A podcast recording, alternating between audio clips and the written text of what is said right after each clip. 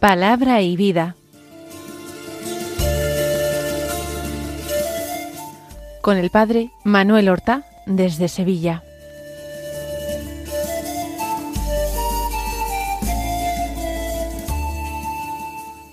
En el nombre del Padre y del Hijo y del Espíritu Santo. Amén. Alabados sean Jesús y María. Muy buenos días, queridos amigos, oyentes de Radio María y seguidores del programa Palabra y Vida. Hoy es el día siguiente a la Navidad, es el martes 26 de diciembre. Ayer celebrábamos el nacimiento de Cristo. El Señor Jesús nace para nosotros, los hombres, para salvarnos de nuestros pecados. Hoy, al día siguiente, la Iglesia celebra el nacimiento para Cristo de su primer testigo, de San Esteban, el protomártir. Protomártir significa el primer mártir de la Iglesia. Fue uno de los siete diáconos que instituyeron los apóstoles para que se ocupasen del suministro a las viudas de lengua griega que formaban parte de la comunidad de la primera iglesia en Jerusalén. Fue un hombre lleno de fe, así dice el libro de los Hechos de los Apóstoles, un hombre elocuente que daba testimonio de Jesús, con mucha libertad de espíritu, con mucha valentía y sobre todo con mucho conocimiento de las sagradas escrituras. Él arguía contra los sumos sacerdotes y doctores de la ley a partir de la palabra de Dios. Por eso él tuvo que comparecer ante el Sanedrín y allí se le acusó como se hizo con Jesús, aprovechando falsos testimonios, que decían lo mismo que dijeron de Jesús, que Esteban había dicho que Jesús pensaba destruir el templo y terminar con la ley de Moisés. Fue entonces condenado a muerte y murió lapidado. el libro de los Hechos recuerda como uno de los que estaban cuando se lapidó a Jesús fue Pablo, que custodiaba los mantos de aquellos que tiraban piedras. Su cuerpo fue recogido piadosamente por los cristianos de la comunidad que le dieron sepultura e inmediatamente lo veneraron como testigo de Cristo. Vamos a escuchar la palabra de Dios que se proclama en esta fiesta.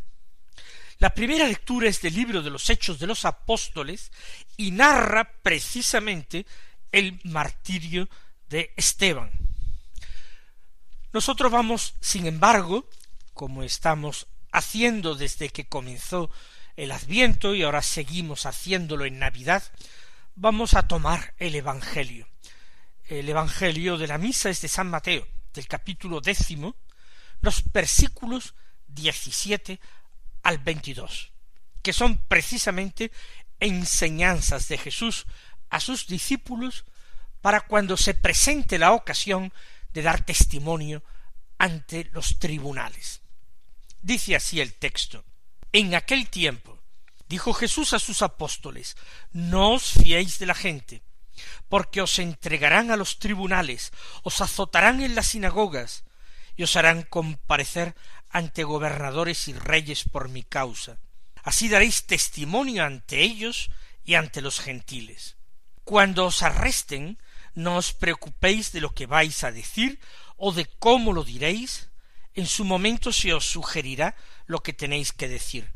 No seréis vosotros los que habléis, el Espíritu de vuestro Padre hablará por vosotros. Los hermanos entregarán a sus hermanos para que los maten, los padres a los hijos, se rebelarán los hijos contra sus padres, y los matarán, todos os odiarán por mi nombre, el que persevere hasta el final se salvará. La enseñanza va dirigida por Jesús a sus apóstoles, o sea, precisamente al grupo de los doce, que tendrían un día que continuar su misión, que alentar a los hermanos, predicar al pueblo y ser ellos mismos testigos con su sangre de la verdad de sus afirmaciones, de su proclamación. Y les dice el Señor, no os fiéis de la gente. Parece que es un consejo un tanto negativo, no fiarse de la gente. ¿Esto es bueno? Lo primero que tenemos que decir es que de quien tenemos que fiarnos plenamente es de Dios. Toda nuestra confianza no la tenemos que poner ni en nosotros mismos, ni tampoco en los demás, en los hombres. ¿Por qué? Porque nosotros mismos podemos engañarnos. Y los hombres también pueden fallarnos. Las criaturas son débiles, cambiantes, igual que nosotros, están sometidas a la tentación y al pecado.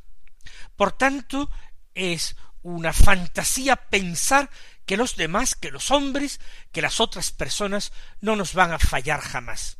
Claro que hemos de tener confianza, por ejemplo, en nuestros amigos, o el esposo en la esposa y viceversa. Pero es una confianza en algunos asuntos, en algunos temas, una confianza que no es, por tanto, absoluta y total. Esa confianza absoluta y total en Dios. Y la enseñanza de Jesús es no os fiéis de la gente.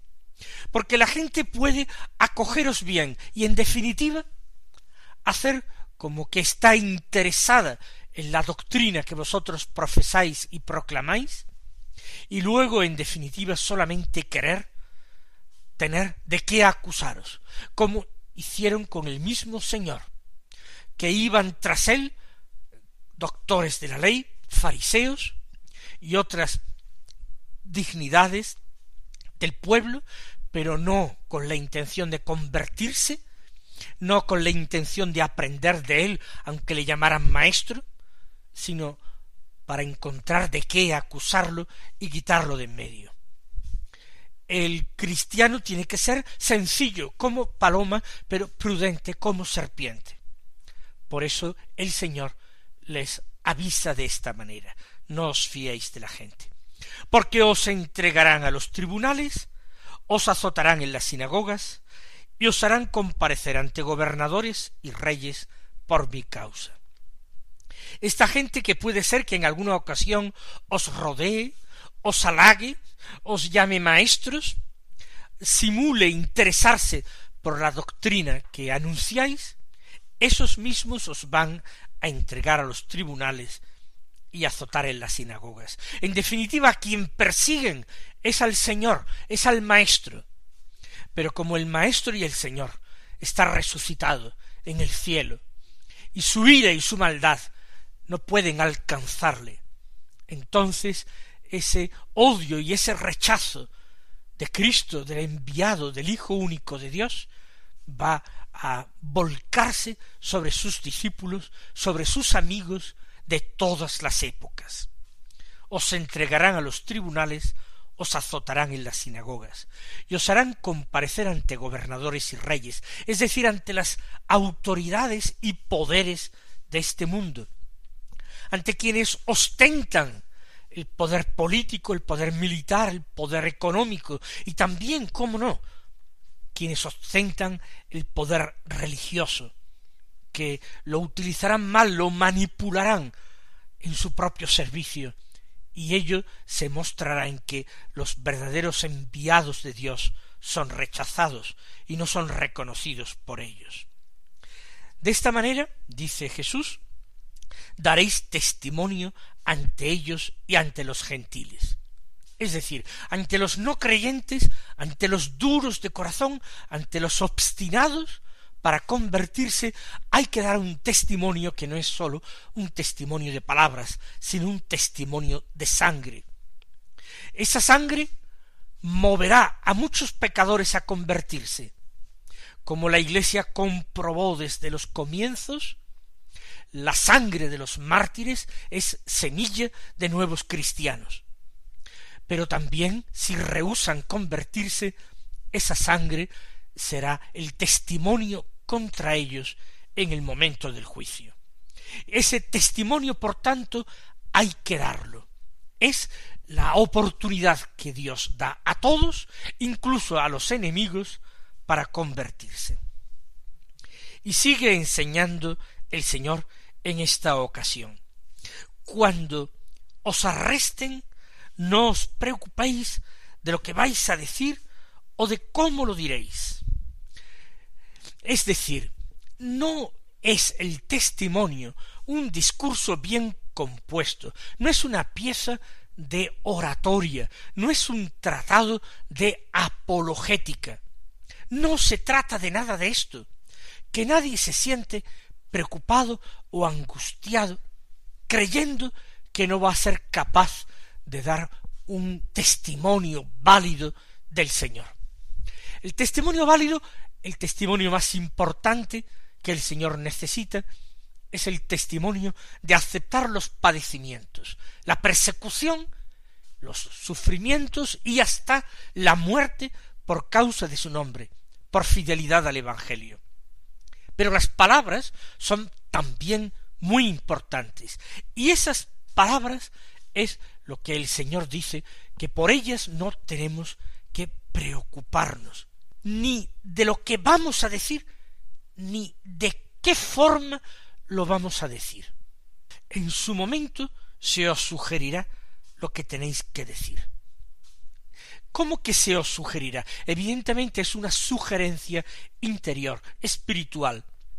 Es el mismo Espíritu de Dios el que iluminará vuestras mentes, el que os dará fortaleza en el combate, valentía y generosidad para soportar los tormentos, y palabras tan elocuentes, palabras tan acertadas sin haberlas pensado siquiera, que no podrán resistir ni contradecir ninguno de los que formen esos tribunales malvados que persiguen al Señor en sus discípulos.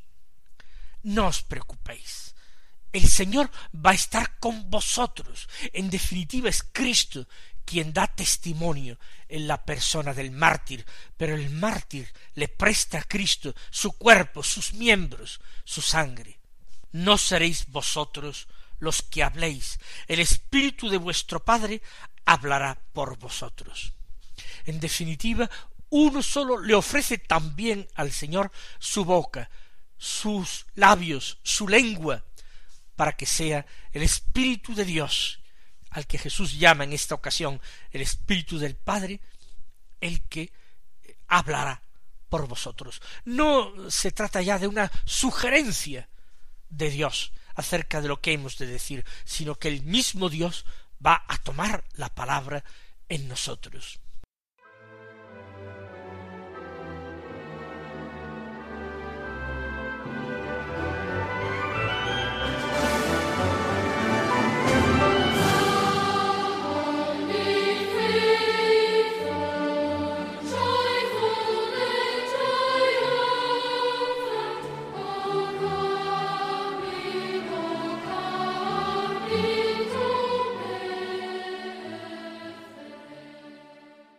Los hermanos entregarán a sus hermanos para que los maten. Y ahora comienza el Señor a anunciar una persecución particularmente dolorosa que van a sufrir, que van a experimentar los discípulos. Y es la persecución de los que están cerca, de los amigos, de los hermanos, de esas personas del círculo de nuestra confianza, aquellos contra los que también prevenía el Señor, no os fiéis de la gente. El odio a Cristo, la persecución de su Evangelio, va a ser algo que se vive no solamente de los que están fuera, sino también de los que están dentro, bien dentro de la familia de sangre, de ese círculo de parientes con los que estamos unidos de una manera especial, con vínculos pues de cercanía y también de amor, de cariño, pero también persecución de dentro de los hermanos, de los miembros de la Iglesia que un día estarían divididos y enfrentados, porque el demonio terminará también seduciendo a algunos miembros de la comunidad, a algunos cristianos, para atacar con ellos desde dentro a la iglesia de Cristo. Por eso dice Jesús, los hermanos se entregarán a sus hermanos para que los maten.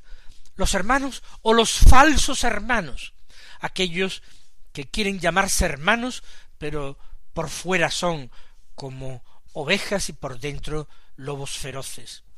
En la iglesia nacen pronto las herejías que desgarran el cuerpo de Cristo, que rompen la unidad de la Iglesia, y los apóstoles prevendrán en todos sus escritos contra aquellos que deforman la doctrina de Cristo y contra aquellos que dividen el cuerpo de Cristo, que crean grupos, bandos, división en la Iglesia, esos que serán desde la primitiva Iglesia excomulgados, apartados de la comunidad cristiana por ser culpables de un grave pecado.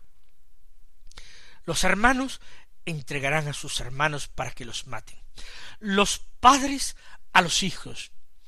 Aquí hay que pensar más bien en vínculos de parentesco o quizás los padres son también los mayores, aquellos que tienen más autoridad que nosotros, más sabiduría, más prestigio, más competencias. Esos que debían de cuidar de los más pequeños, de los más débiles, de los hijos. Se rebelarán, continúa diciendo el Señor, los hijos contra sus padres y los matarán. Aquí tenemos que hacer una pequeña pausa para tratar de explicar estas desconcertantes palabras. ¿De qué está hablando Jesús? Esto ya parece que se trata de una batalla campal en que todos quieren matar a todos, los hermanos entre sí, padres a hijos, hijos a padres. ¿Qué es esto de que los hijos se rebelarán contra sus padres y los matarán? Pues el Señor está profetizando la pérdida de confianza en la Iglesia hacia los superiores, hacia los maestros, hacia las jerarquías de la Iglesia. Se rebelarán los hijos contra los padres y los matarán. El Señor mira hacia el final de los tiempos, mira a las épocas de mayor confusión, de mayor oscuridad, donde será más difícil discernir. Entonces, unos y otros puede ser que actúen mal, ni los grandes, los padres, los maestros, las autoridades, sabrán adecuadamente permanecer fieles a la verdad, dar testimonio ante sus hijos de la sana doctrina del Evangelio, ni tampoco los hijos siempre serán capaces de afrontar evangélicamente estas situaciones, sino que reaccionarán de una forma inadecuada o violenta, violenta, engendrando mayor división, mayor dolor, mayor confusión en la comunidad. Se trata de acontecimientos terribles que el Señor anuncia. Unos se van a ir realizando a lo largo de toda la historia de la Iglesia. A lo largo de toda la historia de la Iglesia habrá persecuciones y mártires habrá traiciones entre hermanos, habrá dolorosas divisiones en la comunidad de la Iglesia. Y otras cosas las anuncia el Señor para el final de los tiempos, cuando llegue la postrera persecución contra la Iglesia, que será la más terrible. El Señor lo avisa y lo anuncia para que los cristianos vivan de esta manera atentos a los signos, vigilantes y atentos en esta actitud que se ha subrayado tanto en el adviento que hemos vivido. Concluye su enseñanza el Señor diciendo todos os odiarán por mi nombre. Es decir, a causa del nombre de Jesús, a causa de la doctrina de Jesús, a causa del Evangelio de Jesús, se van a producir muchos conflictos, tantos que algunos concluirán muy rápidamente, muy superficialmente, que eh, la religión o el cristianismo es una religión de conflictos, que provoca tensiones entre los hombres y conflictos entre los hombres. Y habrá personas que con estas falsas eh, estos falsos argumentos, estas falsas apreciaciones, combatirán también a su vez el Evangelio y la Iglesia, diciendo que porque hay pecado, no solamente en el mundo, también en la comunidad cristiana, que por eso debe ser eliminado de la vida de los hombres, porque la vida de los hombres sería más feliz, sin el servicio a Dios, sin el reconocimiento de Dios. Todos os odiarán por mi nombre, pero el que persevere hasta el final se salvará. Como acababa yo de decir, el Señor nos está invitando a la atención, al discernimiento de los signos de los tiempos y a perseverar en la confesión de la fe, en la vivencia de la esperanza y en la práctica de la caridad fraterna por encima de todo, porque quien ama no se equivoca, quien espera mantiene la alegría y tiene luz para proceder y con todo la fe es lo más importante porque la fe es la que tiene que ser continuamente testimoniada a lo largo de toda la historia. Nosotros vamos a orar al Señor, vamos a suplicarle. Por una parte, que quite de nosotros el miedo, los respetos humanos, los complejos para manifestar nuestra fe en público, para defenderla cuando sea precisa, tenemos que pedir al Señor esa audacia para hacer apostolado, para tratar de llevar a los hombres suavemente, persuadiéndolos al Evangelio de Jesucristo, llevar a los pecadores a la conversión, a la enmienda de vida. Gracia para todo esto, pero también pedimos gracias al Señor de discernimiento para poder actuar como Él quiere, desde la fe y la caridad en todas las circunstancias, para entender y para comprender los signos que el Señor nos va dando, el cumplimiento de todo lo que Él ya anunció a sus discípulos para que vivieran prevenidos. Que el Señor permita también con su gracia que no nos apartemos del buen camino, de la senda del Evangelio, que perseveremos en la práctica del bien.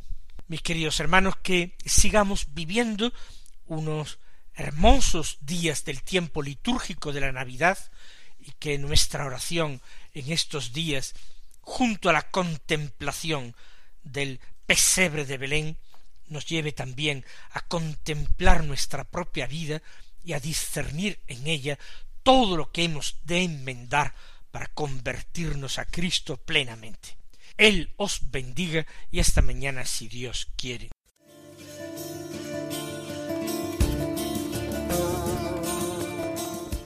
Han escuchado en Radio María Palabra y Vida, un programa que dirige el Padre Manuel Horta.